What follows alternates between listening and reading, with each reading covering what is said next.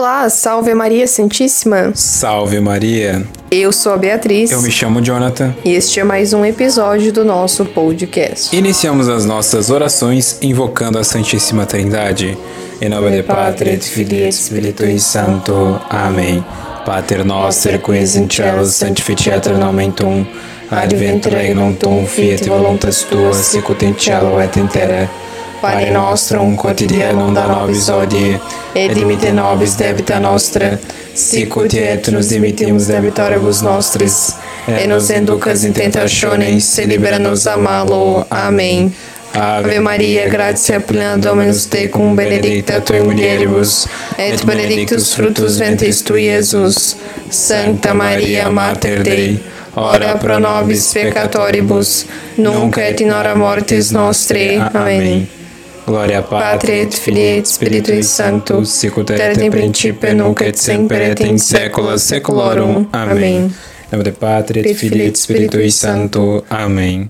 E um breve momento para os nossos comerciais. Se você deseja adquirir livros de qualidade com ótimos preços, acesse a nossa livraria, livrariaveritasperpetua.com.br. Lá você vai encontrar os livros que nós vamos indicar neste podcast e que nós indicamos também em outros vídeos lá do Veritas Perpétuo no canal. Se você não conhece, confia lá no YouTube. E para você que gostaria de comprar roupas belas, modestas Piedosas. e piedosas, você pode acessar www.atelierpiedoso.com.br. Para quem não sabe ainda, eu tenho este ateliê de roupas voltadas para mulheres que desejam viver a modéstia. Então são roupas belas que expressam feminilidade e também piedade. E para você, homem que gostaria de um grupo sobre a castidade e a modéstia, você pode entrar em contato comigo no Instagram, arroba senhorjonathantaborda, para acessar este grupo.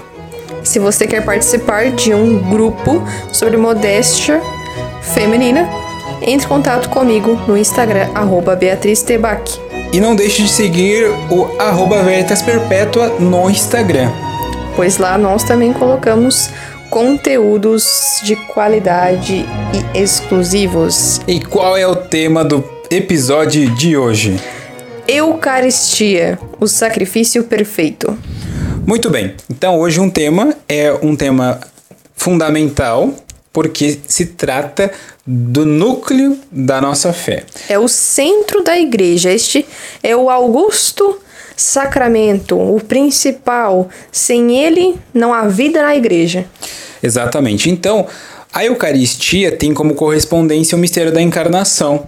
Isso, essa introdução, né, nós já falamos no podcast de Natal, certo? Que é o mistério da encarnação. E ele está correlacionado com o sacramento da Eucaristia, ou seja, a encarnação nos faz entender que Cristo veio ao mundo. Muito bem, ele se fez carne.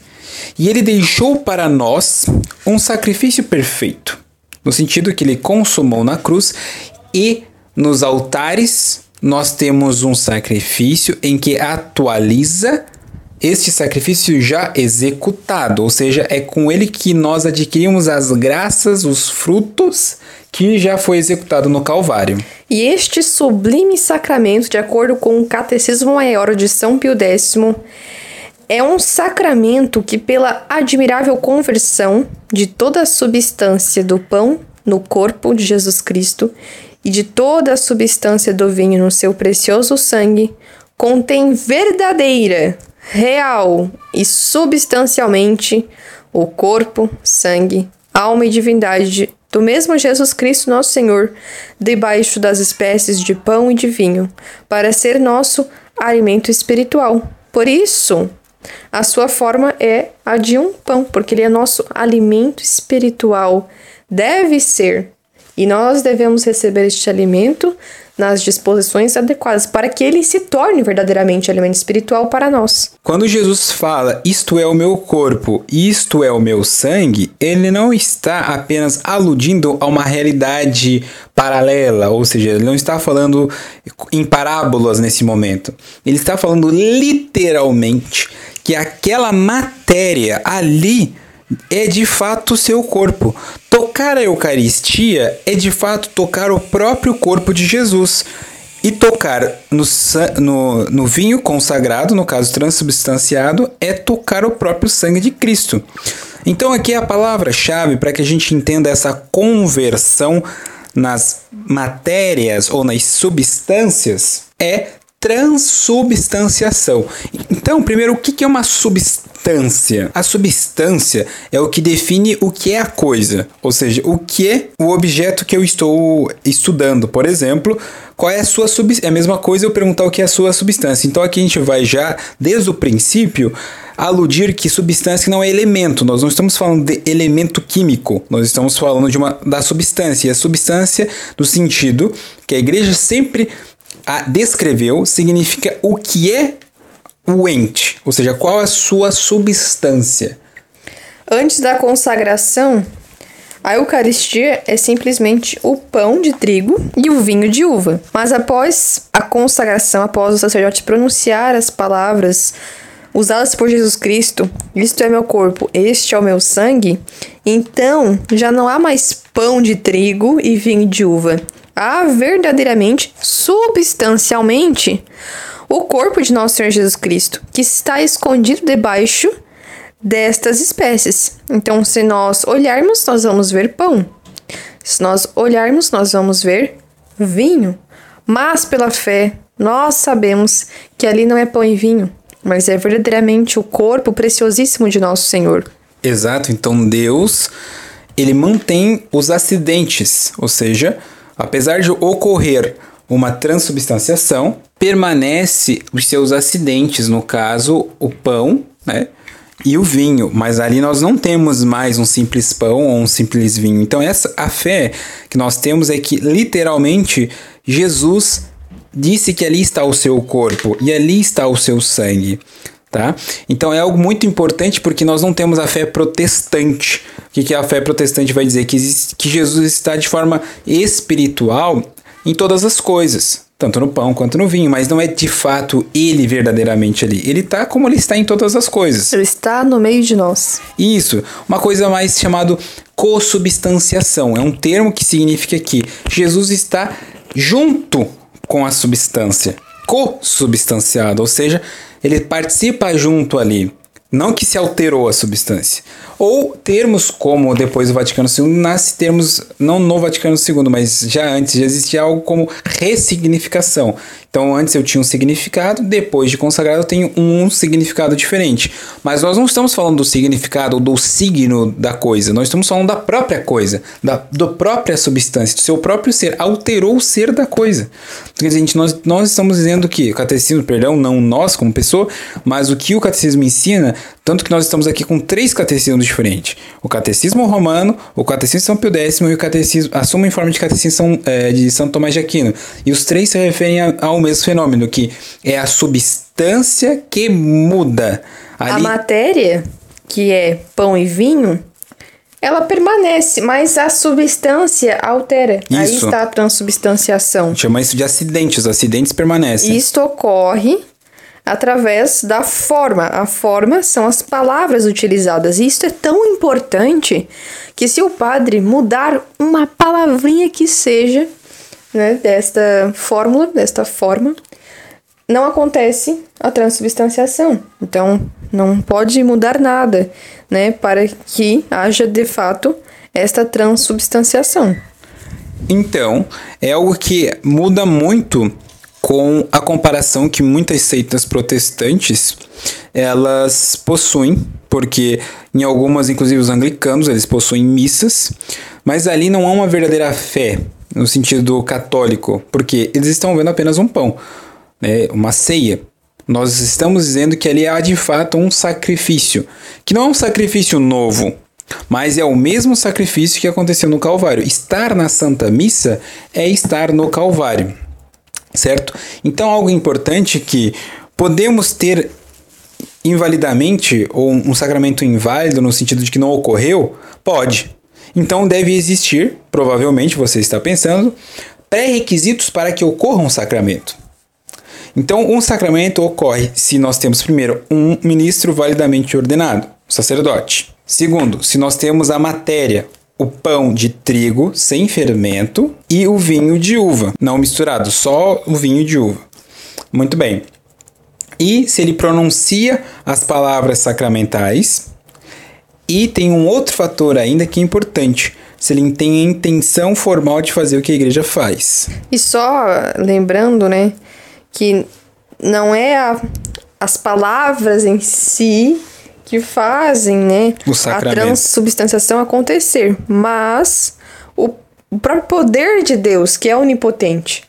Então é Deus que faz isto acontecer, não as palavras em si pronunciadas pelo sacerdote. É porque lembrando às pessoas que não entendem muito que o sacerdote está na figura de Cristo, ou seja, toda a obra que ele está realizando ali na missa, né, como uma obra, é o próprio Cristo fazendo ele doa o seu sacerdócio a Cristo. Como se ele estivesse emprestando o seu sacerdócio ao sumo sacerdote, que é nosso Senhor Jesus Cristo. Então é Cristo que está operando ali. E não o sacerdote. O sacerdote não tem mérito. O sacerdote, inclusive, pode ser um pecador miserável. Ele consagra igual. Mesmo que seja um, um sacerdote herege, não tem a fé da igreja necessariamente é, internamente, ele nunca divulgou isso para ninguém, mas ele não tem. Mas se ele fazer o que a igreja quer que ele faça e ele está validamente ordenado, ele consagra. Então isso que tem que ser compreendido. Existem alguns pré-requisitos para que ocorra um sacramento validamente. Essas condições são para nós importantes e existe algo chamado intenção. A intenção nós sabemos que ela é dividida em duas partes, a intenção própria e a intenção formal. O que significa isso? A intenção própria é algo que só o sacerdote tem intenção. Ninguém sabe, só Deus sabe. Isso também não importa muito para que ocorra a consagração. No entanto, a intenção formal ou intenção mínima ele tem que ter. Porque também não ocorre. O que é intenção formal? É fazer aquilo que é, a igreja quer, que a igreja sempre fez, do que ele, a igreja quer que ele faça, certo? Então não é a vontade dele ali, é a vontade da igreja. Entende? Então isso é importante, que é a intenção for, formal e não a própria. Então aqui as pessoas não, não se confundam com donatismo. O que, que o donatismo ele fala? Que é uma heresia. Ele diz o seguinte: que o sacerdote, os donatistas acreditavam que o sacerdote que pode consagrar só pode consagrar se ele for um sacerdote virtuoso. E que um sacerdote pecador não conseguiria consagrar. Isso é falso, a igreja sempre falou que isso não foi verdadeiro, que mesmo um sacerdote pecador, miserável, mesmo que ele tenha uma amante, ele pode consagrar validamente. Uhum. Aqui nós não estamos falando da virtude do sacerdote, mas nós estamos falando da intenção formal do sacerdote, ou seja, ele precisa querer realizar um sacrifício. Se ele não quer realizar um sacrifício, ou seja, se ele está pensando que é uma ceia e celebra como fosse uma ceia, nós provável temos uma invalidade. É provável, nós não temos certeza porque tem a ver com intenção. Então, a probabilidade de ser válido ou não está nesse, nesse chaveamento. Então, aqui nos catecismos nós é, vamos mostrar para vocês algumas partes importantes, porque nós vemos, então, sabendo de que o que é a Eucaristia, muitos aqui já sabem o que é a Eucaristia, não é um pão comum, repetindo, é o próprio corpo, alma e divindade de nosso Senhor Jesus Cristo. Então, na hóstia consagrada, mesmo que você quebre, se quebre ela, parta a Santíssima Hóstia em, em duas partes, ela não fica é, repartida, repartida, como se a 50% estivesse num, num pedaço e 50% em outro. Não. Não. Você pode dividir uma partícula em milhares de pedacinhos e fragmentos, e em cada um deles haverá inteiramente o corpo, sangue, alma e divindade de nosso Senhor Jesus Cristo, assim como também no sangue, então, algumas pessoas perguntam, tá, mas no sangue não, não há o corpo de Nosso Senhor, só o sangue? Não, há o corpo, o sangue, alma e divindade, porque não tem como separar o corpo do sangue. Certo. Então, se é... separa apenas, né, na questão da matéria, mas o que há ali depois da transubstanciação é a mesma coisa. É corpo, alma, sangue e divindade. Corpo, sangue, alma e divindade. Então nós temos ele completo. Então, há de se perguntar se na Santíssima Hóstia ali nós temos é, as, a divindade, as três pessoas, e de fato elas estão juntas devido à união de Cristo ali, da, da segunda pessoa, mas onde está a segunda pessoa está a primeira e a terceira, e vice-versa. Né? Onde estão uma das três, elas estão juntas. Então, por Cristo estar presente na Santíssima Eucaristia, também está presente todas as, as outras duas pessoas. Correto? Muito bem. E aqui algo que é interessante é a gente saber sobre o sacerdote, que é conhecido como o ministro da Eucaristia. Então aqui é algo importante a gente entender que é uma causa de confusão de muitas pessoas por causa da missa nova. Então a gente vai esclarecer por que nesse podcast que nós devemos receber Jesus de joelhos e diretamente na boca, que é o que nós fiéis podemos fazer e explicar o problema de existir vários erros na missa nova, também muito é, importante para que vocês possam compreender por que, que nós estamos batendo de forma intensa nessa tecla. Não é porque é uma questão pessoal, um tradicionalismo ou uma tendência, não, de forma nenhuma. É porque nós olhamos nesses três catecismos a mesma coisa que a igreja sempre ensinou. É, de então... forma unilateral, ela não está mudando. São três catecismos diferentes que dizem a mesma coisa. É, alguns podem pensar, ah, mas quem são vocês para dizerem isso, que a missa nova há erros? Bom, não somos nós que dizemos, né? Para deixar bem claro. De onde é que nós tiraríamos isso? Né? Não somos capazes, obviamente não somos nós. É, e não só está explícito no catecismo, mas também em outras obras né, que nós já indicamos. Então, que isso fique bastante claro. Nós precisamos entender o que, que é o santo sacrifício da missa, em primeiro lugar. Exatamente. O santo sacrifício da missa é um ato. É o ato pelo qual se efetua o sacramento da Eucaristia, que nós falamos agora.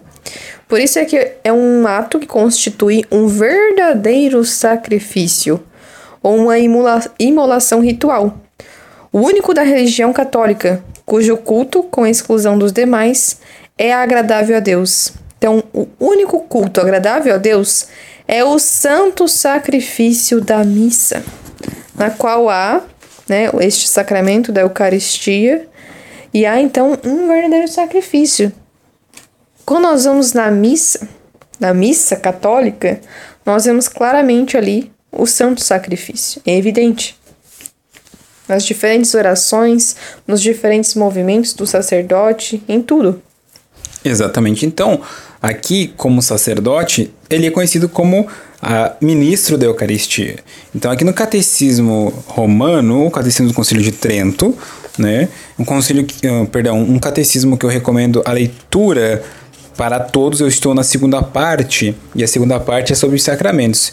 E a leitura, brevemente aqui, sobre o sacramento da Eucaristia, na parte 10, chamado Ministro da Eucaristia. Embora seja matéria que ninguém desconhece, vamos agora discorrer acerca do Ministro da Eucaristia, para não deixar fora nenhum ponto que pertença à doutrina deste sacramento.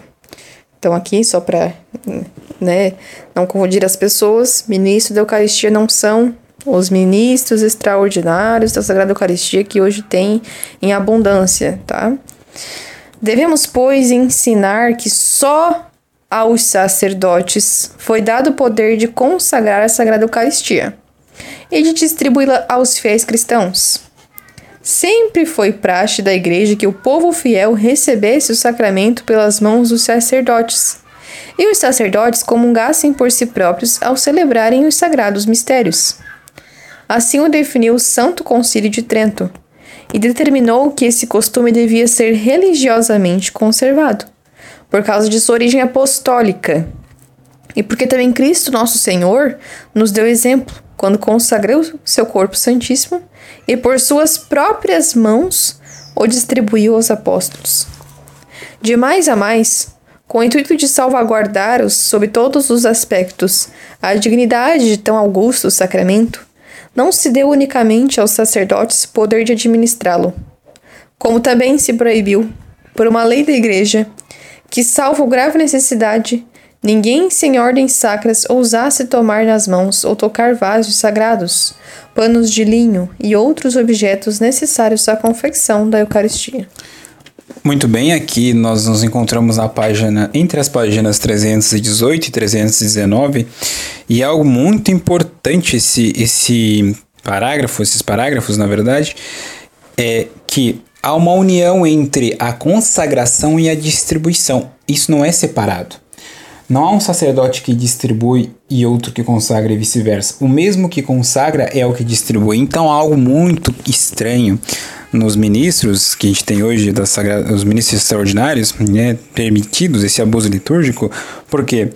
Porque aqui está claro que o mesmo que consagra é o mesmo que distribui. Da mesma forma que ele deixa em, em, deixou claro também que nosso Senhor é o que consagrou e o que distribuiu os apóstolos.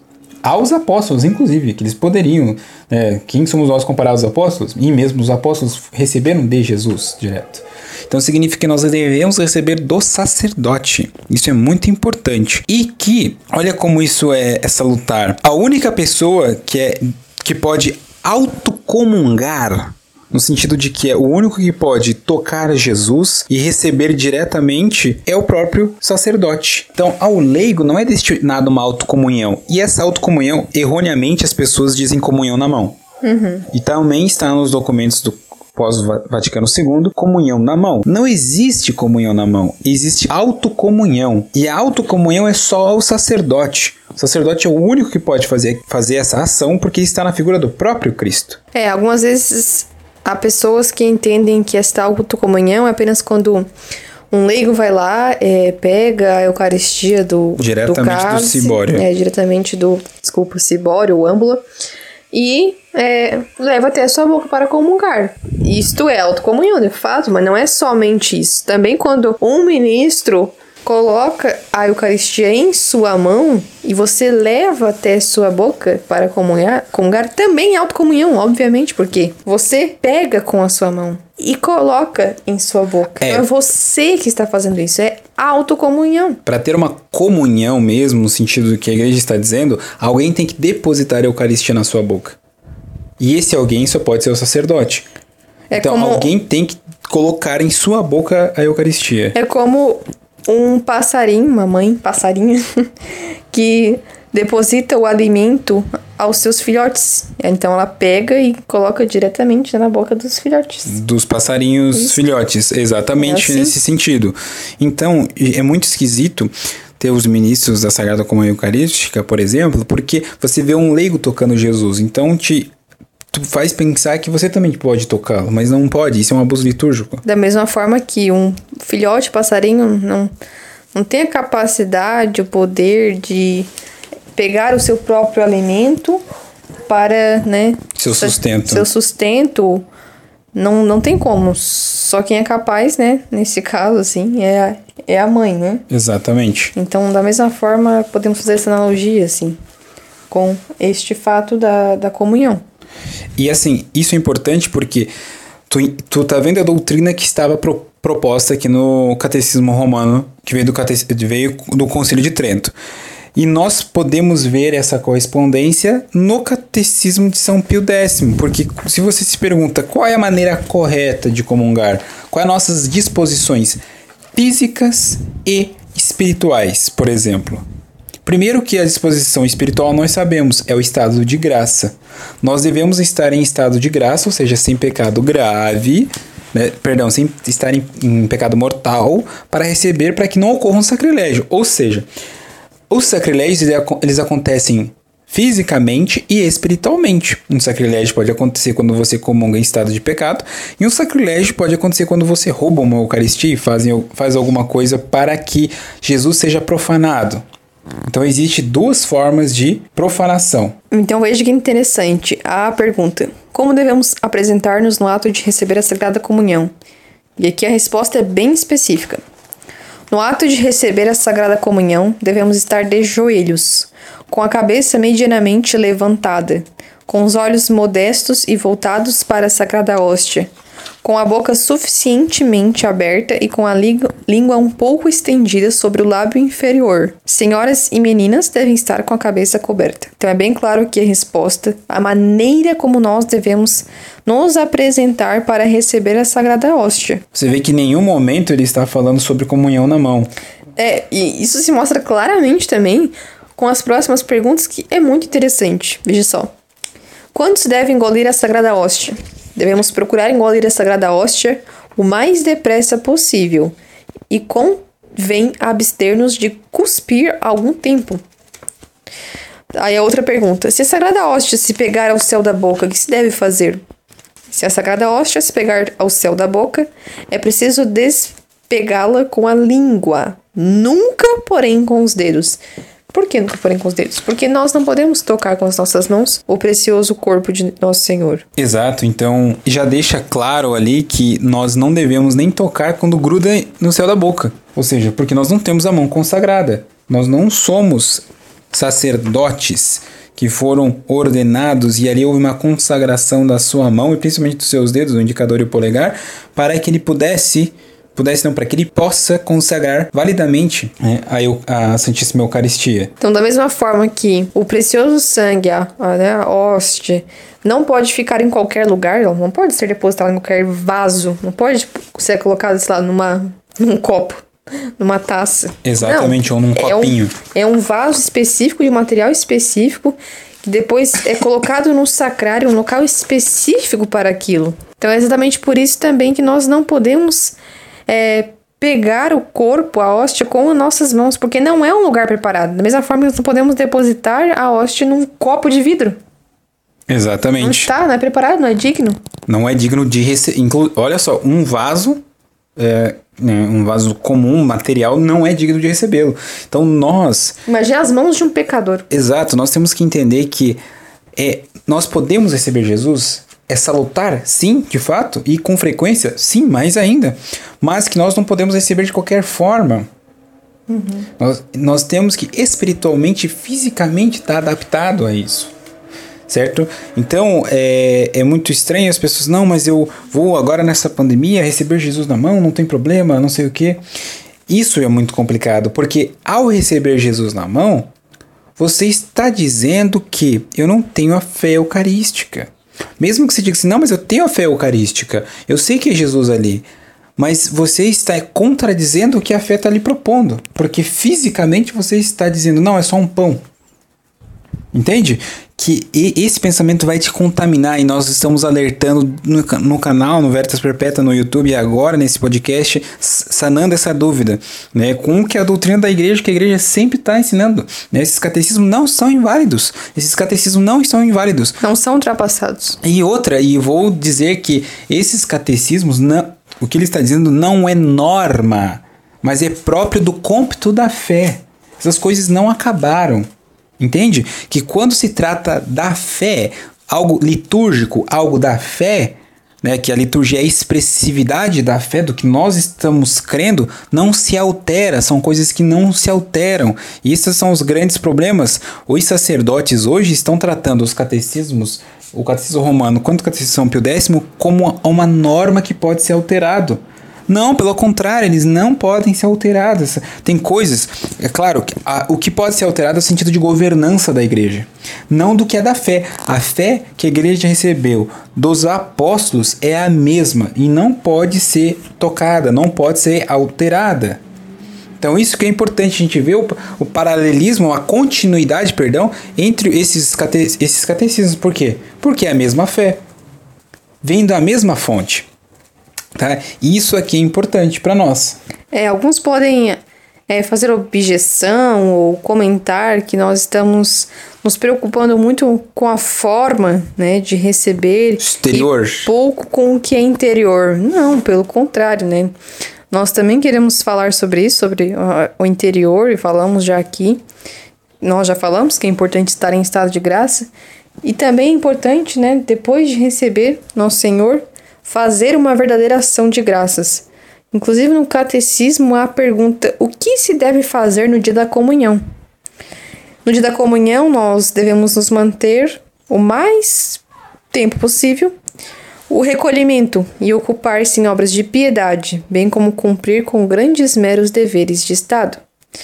Então, quando nós recebemos a Sagrada Eucaristia, nós devemos nos recolher. Para quê? Para rezar, para fazer uma ação de graças, para agradecer a nosso Senhor que se deu a nós inteiramente, que se dá em cada Santa Missa, em cada transubstanciação. Há ali, é, naquelas hóstias, o corpo de nosso Senhor, Então um momento de nós nos recolhermos e meditar sobre isso, sobre esse soberano, augusto sacramento da nossa igreja. Jesus se encarnou. E se encarnou para estar conosco nesta terra, e visando estar conosco nesta terra até o fim de, de todos os tempos, através da Sagrada Eucaristia. Então, em cada sacrário desta terra, nosso Senhor está presente, está conosco, e nós devemos agradecer isso e pedir as graças necessárias neste momento, porque o corpo de Cristo toca o nosso próprio corpo. Se a gente parar para pensar, é, é sublime. E como ali, se nós estamos em estado de graça, como ali está o corpo né, de nosso Senhor, corpo, sangue, alma e divindade, é um momento perfeito para nós meditarmos, porque nosso Senhor nos ajuda também a chegar neste ápice, né?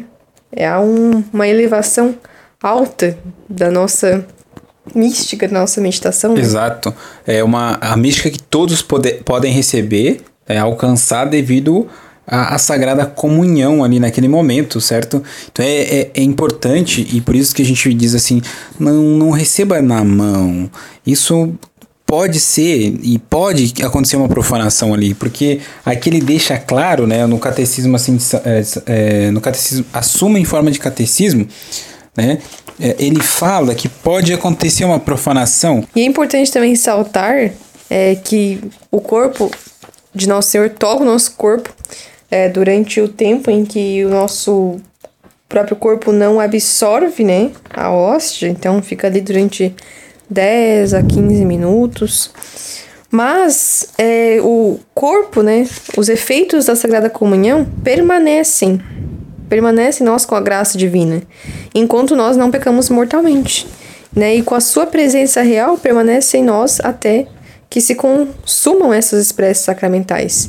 Então, o corpo, verdadeiramente, materialmente dizendo, permanece durante poucos minutos, mas a graça que nós recebemos com a comunhão fica durante muito tempo, se nós não pecarmos mortalmente. Então, nós podemos tirar daí muitos proveitos, muitos bens espirituais que são fonte para nós é, de santidade, para nós progredirmos na vida espiritual e alcançarmos a perfeição. Aqui no catecismo, na Suma em Forma de Catecismo de São Tomás de, São Tomás de Aquino, ele pergunta que da recepção da Eucaristia. Ele pergunta: comete falta grave o que recebe com consciência em pecado mortal? Comete um sacrilégio, porque ao receber um sacramento que contém o próprio Filho de Deus, feito homem, e simboliza a unidade vital que forma com o seu corpo místico, despossuído e privado, única coisa que pode incorporá-lo e unificá-lo com Cristo. Viola e atenta contra a própria natureza do sacramento, falseando seu simbolismo e significação. Aí ele pergunta: logo, este é um pecado gravíssimo? Sim, porque com ele se injúria e escarnece a humanidade de Cristo no sacramento do seu amor.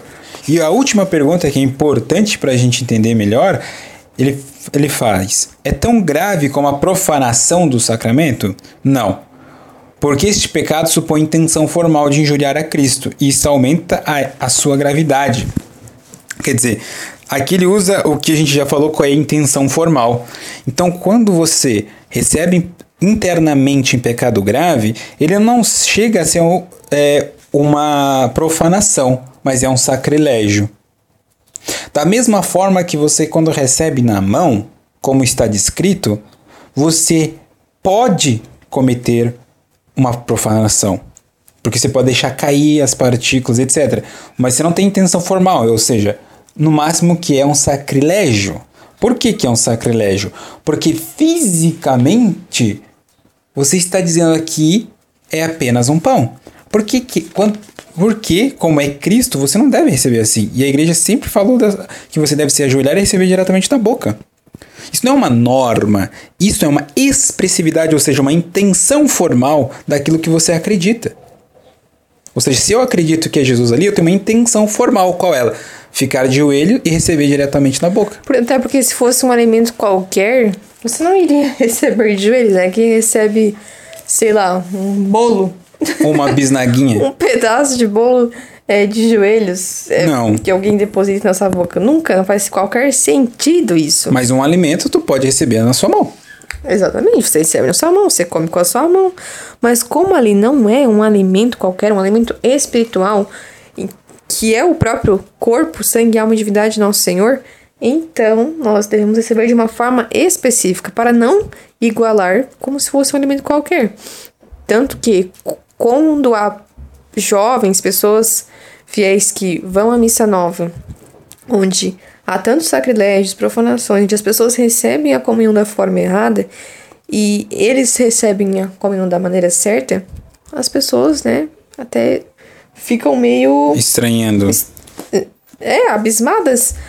Que isso? Como assim? Tem até padres, eu já escutei padres dizendo ficarem surpresos quando é, vinham até ele algumas irmãs comungar de joelho. Como assim? Não esperava? Fiquei até surpreso? Pra que isso? Você ajoelhou nos meus pés? É, pra que tudo isso? Exatamente. Então, é, ao meu ver, parece que algumas, alguns sacerdotes perderam a fé católica devido a essa ideia de com, do fiel comungar na mão. Então dá uma noção mais humana de apenas um alimento, de apenas uma ação de graças. Também é uma ação de graças, mas primeiro é um sacrifício. Antes de tudo, é uma oferta perfeita ao Pai. Depois tem os atributos, a ação de graça, etc. Mas quando você recebe da mão, dá a intenção de que apenas está sendo uma partilha, uma celebração. Não é um sacrifício. Essa intenção formal é a chave de leitura. Por quê? Porque é na intenção formal que é o problema. Porque quando você olhar a missa nova, você vê que a intenção formal dela é o quê? É uma ceia. Uhum. E a missa tridentina, quando tu vê a intenção formal dela, é o quê? É um sacrifício. Aí alguém pode objetar, comentar que, ok, eu entendo o que vocês estão falando, mas eu comungo na mão, vou à missa nova, porque eu sei, eu sei que ali na hóstia está o corpo, o sangue e a alma divindade do nosso Senhor, eu sei que na missa acontece santo sacrifício, então, obviamente, eu vou lá, porque eu não vou lá se lá tá nosso Senhor, por que, que eu vou deixar de comungar só porque eu não posso comungar na boca? Como assim? Visto, vou comungar. Visto que a igreja hoje permite que você vá, inclusive numa igreja ortodoxa, comungar. Pois é, e as pessoas que comentam isso estão caindo em um sério problema, que nós já comentamos em um vídeo, que é o pelagianismo. Que é uma heresia. Uma heresia. Que diz que o homem, pelas suas próprias virtudes e forças, pode alcançar uma certa santidade, uhum. uma certa divindade. Isso é um erro grande porque elimina a graça, a participação da, a participação da graça na divinização do homem. E há, de certa forma, graus de pelagianismo e as pessoas às vezes caem no pelagianismo e nem percebem. Então, há, há alguns fiéis que acabam confiando demasiadamente em suas próprias forças e por isso são, de certa forma, pelagianos também é, nas suas atitudes. Então, quando é, alguns fiéis comentam isso, né, inclusive alguns seguidores aqui do Veritas Perpétuo, é, estão sim caindo nesse pelagianismo, estão confiando demais em suas próprias forças. Eu vou lá porque eu sei o que, eu, o que é a missa, eu vou lá como um ganamão porque eu sei. Não depende de você. Não depende do intelecto, si exatamente. Então as pessoas acham, não, mas eu sei isso, eu tenho a fé e eu vou cometer esses, esses atos externos que estão discrepantes, mas eu sei que, que isso vai voltar ao normal e, e como eu sei, eu tenho a força necessária para manter a minha fé, então não tem problema. É, confiar em si mesmo, confiar que com as suas próprias forças será capaz de manter é, a fé, mas cuidado com isso, né? Porque a confiança demais em si mesmo é, a, é uma das piores coisas que tem e nos faz perder a graça de Deus. Exatamente. Então, nós, por exemplo, é, escutamos documentos novos do, pós-conciliar, por exemplo, que é lícito você comungar, por exemplo, numa missa ortodoxa, ou etc. Né? Ali, de fato, a Jesus, sim, ali está de fato Jesus, mesmo num cismático, num herege ou num excomungado. Ali há o sacramento válido? Há. A pergunta é lícito? Então, hoje, né, é um erro dizer que nós podemos comungar no, nas igrejas ortodoxas. E aqui há uma pergunta nessa suma de fundamental importância. É a terceira parte né, que fala sobre os sacramentos. No capítulo 25, ele fala, faz a seguinte pergunta do catecismo, é, da suma em forma de catecismo. Ele pergunta assim. É lícito ouvir missa e receber sagrada comunhão das mãos de um sacerdote, sacerdote herege, cismático, excomungado ou notariamente pecador indigno? está absolutamente proibido, sob pena de pecado mortal, ouvir missa ou receber a sagrada comunhão das mãos de um sacerdote herege, cismático ou excomungado. Quanto ao indigno, se a sua indignidade é pública e notória por sentença da Igreja, privando-o das faculdades de celebrar, está compreendido na proibição anterior. No caso contrário, não, senhor. Então aqui a gente vê claramente que essa ideia de comungar é, numa igreja ortodoxa hoje está em desconsonância, ou seja, está é, não está em comunhão com o que a igreja sempre disse. Então essa ideia é, de comungar Jesus em uma igreja ortodoxa, isso é coisa nova. Uhum. Não faz parte da ortodoxia da igreja. E como eu estava até conversando com o Jonathan há pouco tempo, eu vejo que as pessoas não compreendem o que nós estamos dizendo a respeito da comunhão, porque não compreendem problemas maiores e mais complexos e difíceis e que doem e angustiam nossa alma de certa forma, que é em relação né, à crise na igreja. Então é por isso que nós né, já damos algumas indicações de livros a respeito disso e fizemos até uma promoção neste mês é, colocando livros sobre este tema com descontos, porque nós realmente precisamos compreender a crise na igreja, precisamos compreender alguns problemas que existem, que são recentes, muito recentes, para compreender então essas questões que nos afetam mais diretamente, né, que é a recepção dos santos sacramentos e entre outras. Então é bom, eu recomendo que vocês possam estudar isso com cautela, prudência, sem desespero. É claro que vai algumas questões vão doer, porém que nós possamos é, estudar isso, porque nós também estamos estudando, com prudência e com uma vida de oração ainda muito mais forte. Nós precisamos unir a vida de estudos com a vida de oração, para Exato. que a graça de Deus nos sustente. Então, é algo que tem que ser feito de fato com uma cautela e estar aberto à verdade, estar uhum. aberto a que, o que a igreja sempre nos disse. Tu, tu, tu vê que a gente pegou catecismos diferentes com a mesma doutrina. Entende? É mesmo, falando a mesma, tendo a mesma fé, não o catecismo tendo uma fé porque não é uma pessoa, mas ele expressa a mesma fé. Mesma linguagem. A mesma linguagem, dizendo a mesma coisa. Isso é importante. Ou seja, é uma continuidade. E alguém me perguntar, tá, mas o catecismo de João Paulo II? Então, nós decidimos é, por algo pessoal agora porque é o seguinte, os documentos do Concílio Vaticano II, todos eles, eles sempre sempre, sempre, notoriamente, quando você lê esses catecismos antigos, você vê uma linguagem clara, objetiva e até um pouco é, amarga para nós que somos que nascemos no mundo relativista de que os conceitos são flexíveis. Então aqui a gente vê algo objetivo, perguntas e respostas, e até no catecismo romano, que é discursivo, é muito objetivo e às vezes até repetitivo no termo para que fique fixo o que ele quer dizer. Que não tem, tenha ambiguidade nos termos. Infelizmente, não é culpa nossa. É, as pessoas atribuem a nós, achando é, que a gente está criando teoria da conspiração, mas não é. é. Os termos, infelizmente, no catecismo é, de João Paulo II, eles são ambíguos.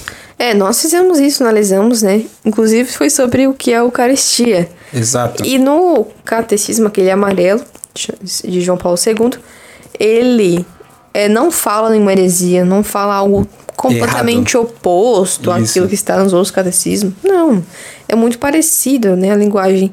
Mas há uma diferença clara ali das palavras utilizadas. Né? Nos catecismos anteriores é muito mais claro é muito mais compreensível e usa as palavras certas, as palavras mais adequadas possíveis para conceituar aquilo que está se perguntando. Exatamente, são termos que exprimem a mesma realidade, que dão o mesmo significado, então a gente chama de sinônimo. Né? Dizem a mesma coisa. É, por isso que nós recomendamos tanto é, o Catecismo Maior de São Pio X, porque além de ele ser em forma de perguntas e respostas, use essa linguagem clara que não deixa dúvidas, não deixa ambiguidades. Talvez ao ler um, o catecismo é, de João Paulo II, que nós já lemos, você não tenha dúvidas, mas você absorve aquilo e fica na uma certa ambiguidade, ou seja, são, são palavras. Né? É, são palavras, por exemplo, ambi- por vou dar um exemplo. A palavra eh, que se chama celebração eucarística. Essa palavra é muito estranha.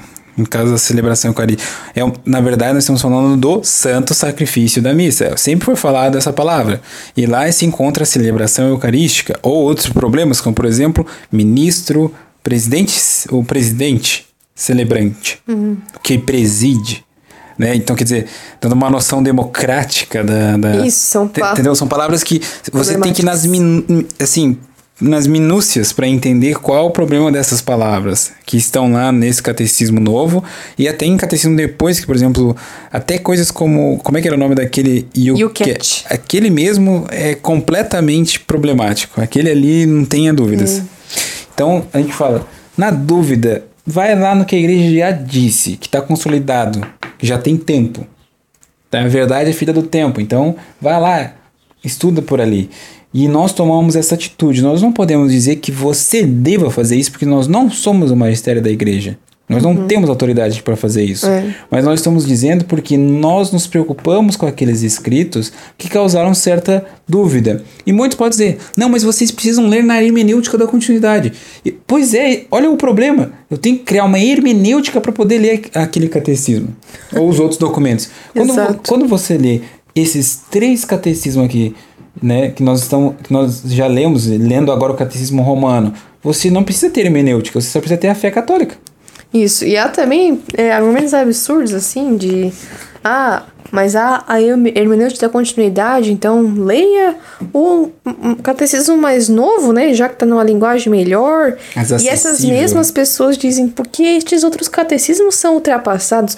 Ora, mas como assim? Você está falando em hermenêutica da continuidade e está dizendo que os anteriores são ultrapassados?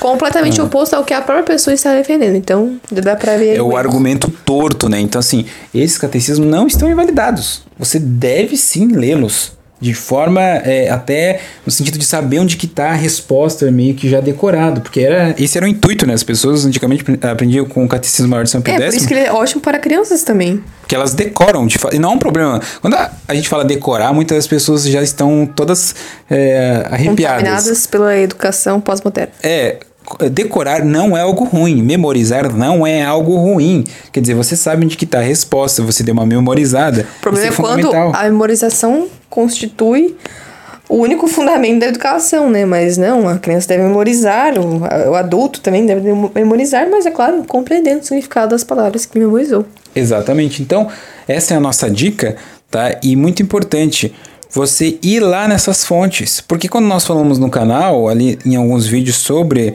é, ou vídeos que o o tema da autocomunhão, as pessoas acham que é uma opinião. Eu vou deixar claro aqui que o canal, o nosso apostolado, ele não é para ter opinião. Quando é opinião, a gente fala, ah, isso aqui é pessoal, não considere, ou só escute para um relato, etc. Deixa claro. Mas, em sua maioria no canal, é o que a igreja está dizendo, no sentido da, dos catecismos, ou algum livro, o que o autor disse. Não é a nossa opinião, não é a nossa posição, não é a nossa bandeira, entendeu? Não é a nossa ideologia, algo que a gente quer, uma escolha própria, pessoal. Não, não, não, é algo objetivo, entende? Porque se for levar pro lado pessoal, cada um tem o seu. Ou opinião, cada um tem um. Faz que grande diferença ter opinião? Nenhuma. Perfeitamente. Então eu espero que vocês tenham compreendido o tema deste nosso episódio e compartilhe com os seus amigos, com as pessoas que você conhece, com as pessoas que precisam escutar sobre isso e principalmente, né, que reze por elas. E nós rezaremos também por vocês que estão nos acompanhando.